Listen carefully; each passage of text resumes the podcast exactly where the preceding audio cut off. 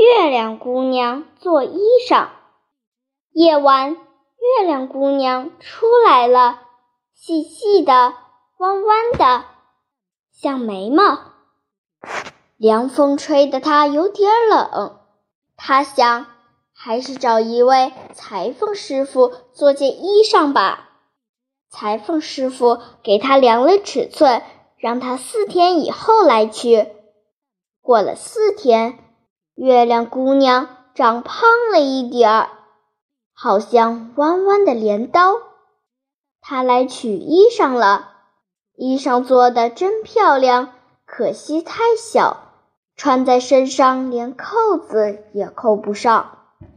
裁缝师傅决定重做一件，又给她量了尺寸，让她再过四天来取。过了四天。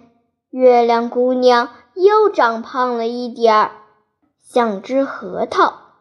她来取衣裳了，衣裳做的更漂亮，可惜连套也套不进去。裁缝师傅涨红了脸，说：“我只好重做了。”又是四天过去了，月亮姑娘来取衣裳。裁缝师傅看到它变得圆圆的，像一只圆盘，吃了一惊。啊，你又长胖了！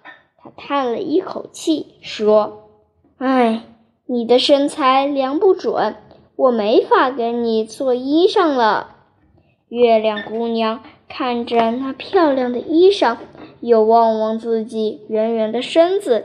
不好意思地对裁缝师傅说：“不，老师傅，这不能怨您，不是您量不准，而是我每天都在变化。”后来，月亮姑娘再也不找人做衣裳了。